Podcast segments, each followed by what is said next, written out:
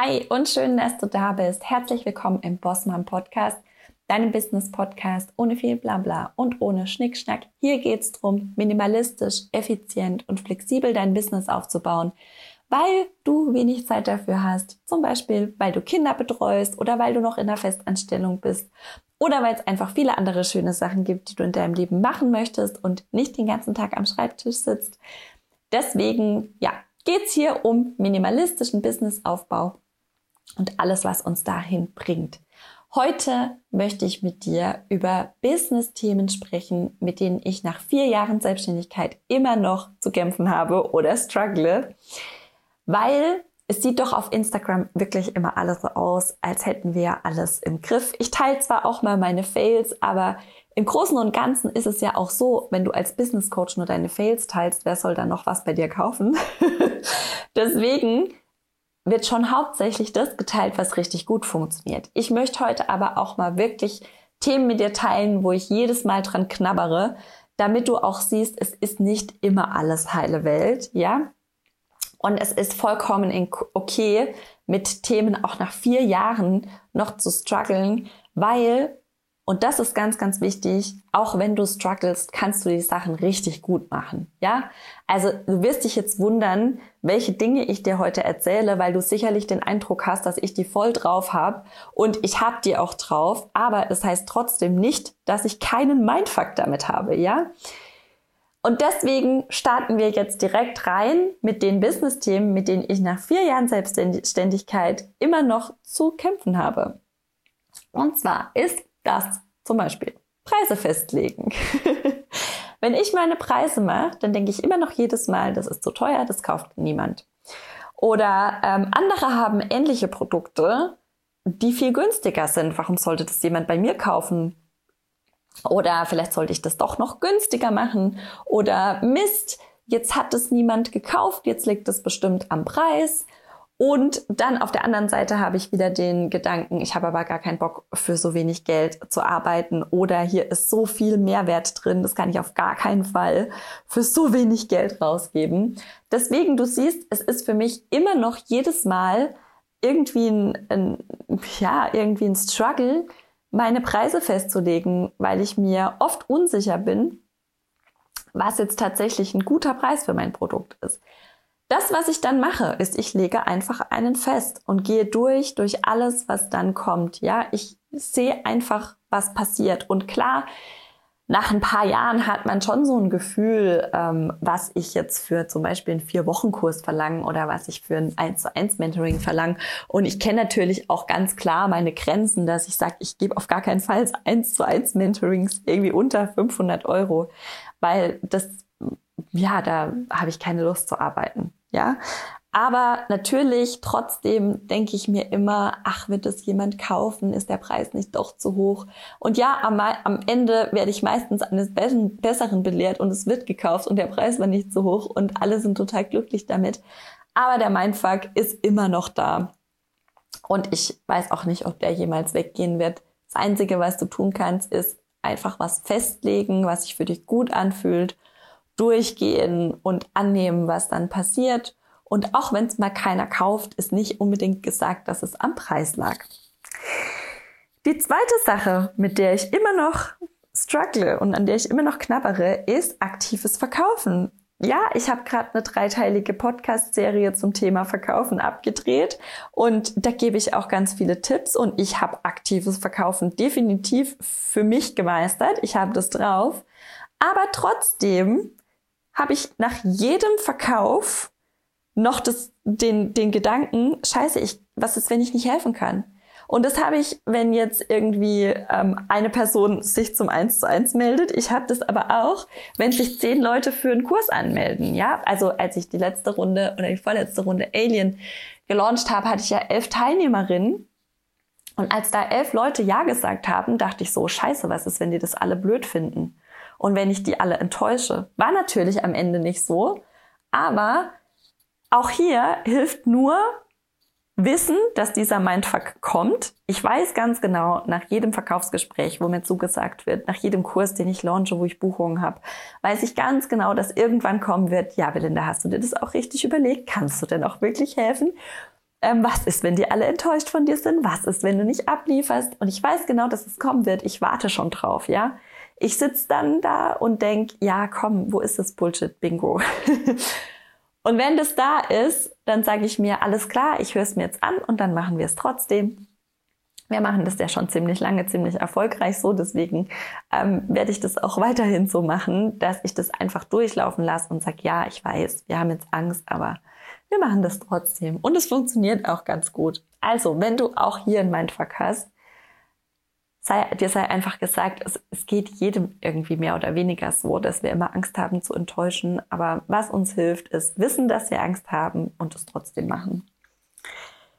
Was mir immer noch keinen Spaß macht nach vier Jahren Business, ist, mich mit meinen Zahlen auseinanderzusetzen. ich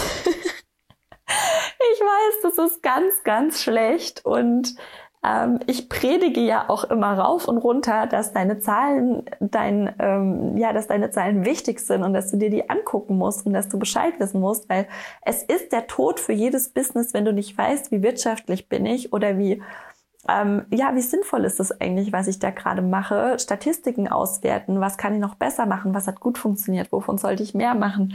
Ähm, Kosten, Nutzenrechnungen und sowas oder Business Cases rechnen, bevor du ein Produkt rausbringst.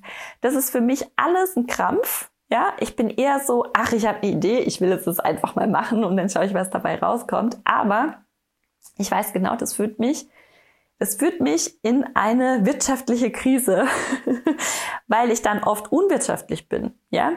Und ähm, ich habe einige Produkte, die nicht wirtschaftlich für mich waren und die ich wieder kicken musste. Und deswegen ähm, predige ich hier nochmal: Setz dich mit deinen Zahlen auseinander. Es ist wichtig, dass du die kennst und dass du auch zum Beispiel weißt, ähm, wie lange kann ich denn ausprobieren? Wie lange kann ich denn ähm, mich noch hinter meinen Ausreden verstecken, bevor mein Sparbuch leer ist? Und ähm, das ist auch eine wichtige Zahl, die du wissen musst. Und schön ist, wenn diese Zahl dann immer weiter steigt und die Monate immer mehr werden, in denen du aus, also weiter dein Business machen kannst, weil dein Sparbuch einfach immer mehr wächst. Aber auch diese Zahl solltest du definitiv kennen. Und ja, also ich kann mir das nicht schönreden. Ich mag es einfach nicht. Es macht mir keinen Spaß. Ich bin eher ein ähm, Macher und deswegen musste ich für mich auch eine Lösung finden, wie ich mich trotzdem mit meinen Zahlen auseinandersetzen kann. Und ich habe ein sehr, sehr großes Glück. Und zwar ist mein Freund Controller. und der kann Excel-Tabellen bauen wie ein, äh, ja, wie ein Verrückter und geht da richtig drin auf und macht es total gern. Und der schaut sich alle meine Zahlen an, baut mir da eine schöne Tabelle und sagt mir später, was ich machen muss und was nicht. und das ist jetzt ein persönliches Glück für mich. Ich würde dir raten, such dir jemanden, der dich dahingehend berät oder vielleicht hast du auch jemanden ähm, in deiner Familie, der dir da helfen kann, wenn du das nicht checkst oder keinen Bock drauf hast. Aber selbst wenn das nicht der Fall ist, musst du dich irgendwie mit deinen Zahlen auseinandersetzen und ja, wissen, was für dich wirtschaftlich ist und was nicht. Hab hier leider keine Patentlösung. Ähm, ist ein absolutes Muss. Egal, ob du Bock drauf hast oder nicht.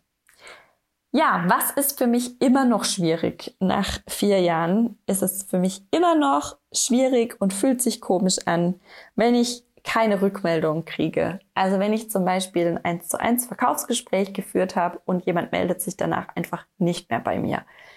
Ich komme damit klar und ich weiß auch, dass das normal ist und ich weiß auch, dass das nichts mit mir persönlich zu tun hat. Aber manchmal denke ich, Mann, ich nehme mir hier echt Zeit und ähm, gebe hier Tipps und bin total, ähm, ja, 30 Minuten oder sogar noch länger manchmal für die Leute da und dann kriege ich nicht mal eine Absage, ja, oder nicht mal eine Antwort auf mein, also ich verschicke danach dann auch immer ein Angebot nochmal. Und natürlich darf jeder Nein sagen. Ich habe überhaupt kein Problem damit, wenn jemand Nein zu mir sagt. Aber was tatsächlich viel schwieriger für mich ist, ist, wenn ich einfach gar nichts mehr höre. Da bin ich manchmal wirklich, denke ich so, ach Mann, hier, jetzt nehme ich mir schon die Zeit und dann kriege ich nicht mal eine Antwort, ja. Also das ist was, was mir immer noch so ein bisschen wehtut manchmal. Und auch wenn ich total damit, ähm, ja, auch wenn ich total objektiv total fein damit bin und weiß, dass das total normal ist und ja auch jeder das Recht hat, nicht zu antworten. Ich bin da auch niemals irgendwie böse auf jemanden oder ähm, halte, sagt da irgendwie, das ist eine blöde Kuh oder so. Mache ich nie. Weiß ich ja auch, dass das totaler Bullshit ist. mich ganz persönlich macht es manchmal einfach so ein bisschen traurig, dass ich denke, ich investiere ja meine Arbeit und dann kriege ich nicht meine Rückmeldung. Also das ist ja etwas, mit dem ich noch immer struggle, was im Business einfach ganz normal ist und womit wir lernen müssen, klarzukommen.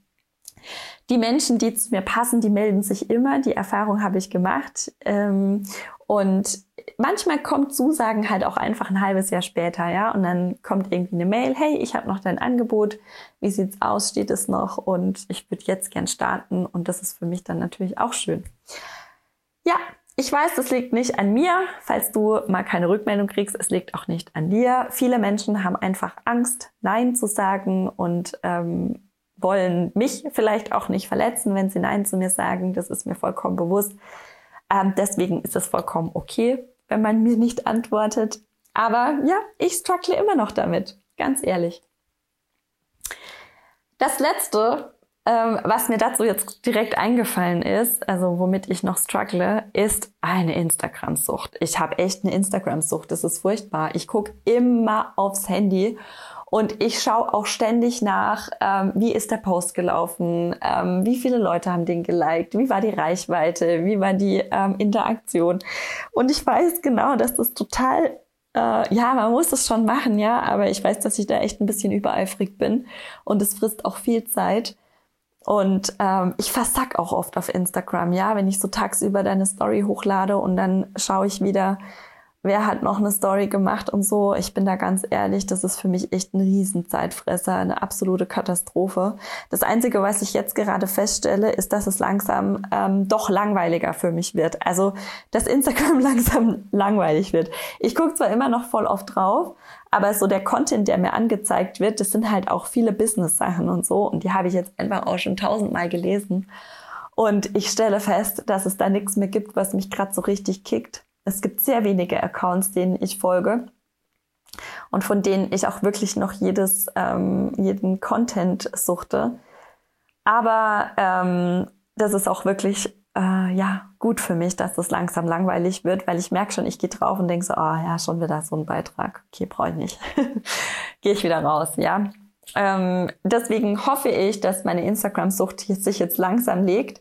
Wir haben ja gerade zu Hause kein WLAN, schon seit drei Tagen. Ich hoffe, bis die Folge rauskommt, ist das behoben. Aber wir haben hier kein WLAN. Das heißt, alles geht auf, meine auf mein Datenvolumen und ich mache das ähm, tagsüber, mache ich die mobilen Daten total oft aus, damit ich ähm, die sparen kann für meine Arbeit. Und ähm, ja, das lindert natürlich auch etwas meine Sucht.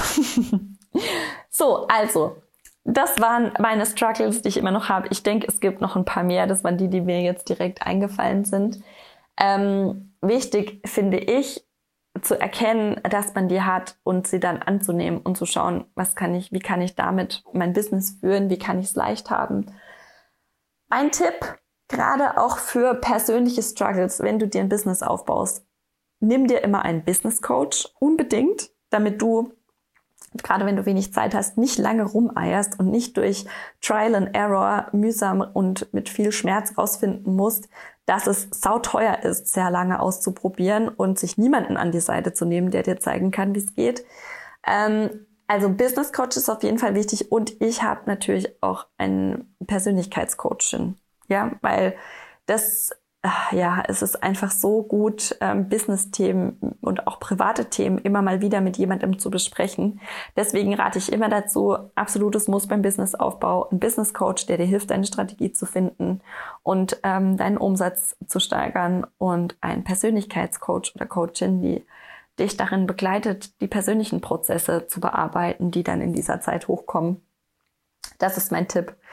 Ganz, ganz wichtig, Business Coach und Persönlichkeitscoach. Und ich weiß, das ist für viele eine Investition, aber genau das ist es ja auch, eine Investition, auch wenn das erstmal große Summen sind, die man da investiert, die werden sich im Nachhinein auszahlen, weil, wie ich schon gesagt habe, frage dich am besten immer, wie viel kostet es mich, das jetzt nicht zu machen und vielleicht jahrelang ähm, keine Strategie zu haben und irgendwie rumzueiern und jahrelang dich hinter irgendwelchen Ausreden zu verstecken und nicht ins Tun zu kommen, weil irgendwie eine persönliche Blockade davor hängt und du die nicht wegkriegst. Ich denke ja auch immer, ich kann mich selber coachen, ich habe eine Coaching-Ausbildung, ich habe äh, jahrelange Marketing-Erfahrung. ich kann das alles selber machen und trotzdem, wenn ich mich dann wieder coachen lasse, denke ich, ja, Belinda hätte auch schneller gehen können. Deswegen lern aus meinem Fehler, ähm, investier in dich und ähm, genau, das sind meine zwei Tipps. Ich hoffe, dass du mit meinen Business Struggles ähm, auch sehen konntest, dass nicht immer alles Gold ist, was glänzt und auch ich manchmal noch tatsächlich Themen habe, an denen ich knabbere und die mir nicht jetzt gerade so easy peasy ähm, runterlaufen. Und ich wünsche dir jetzt eine wunderbare Woche. Und ach ja, wenn du, ähm, wenn du magst, lad dir gerne mein 0-Euro-Guide, vier Prinzipien für Umsatz von Anfang an runter. Da kannst du, äh, da gebe ich dir wirklich einen Leitfaden, wenn du wenig Zeit hast, wie du dir dann ein profitables Business aufbaust. Das kannst du noch machen und ich freue mich natürlich auch über eine 5-Sterne-Bewertung für diesen Podcast, damit auch andere Business-Minimalistinnen diesen Podcast finden können freue ich mich drüber. Und jetzt wünsche ich dir eine wunderschöne Woche. Wir hören uns in der nächsten Folge wieder. Mach's gut und tschüssi.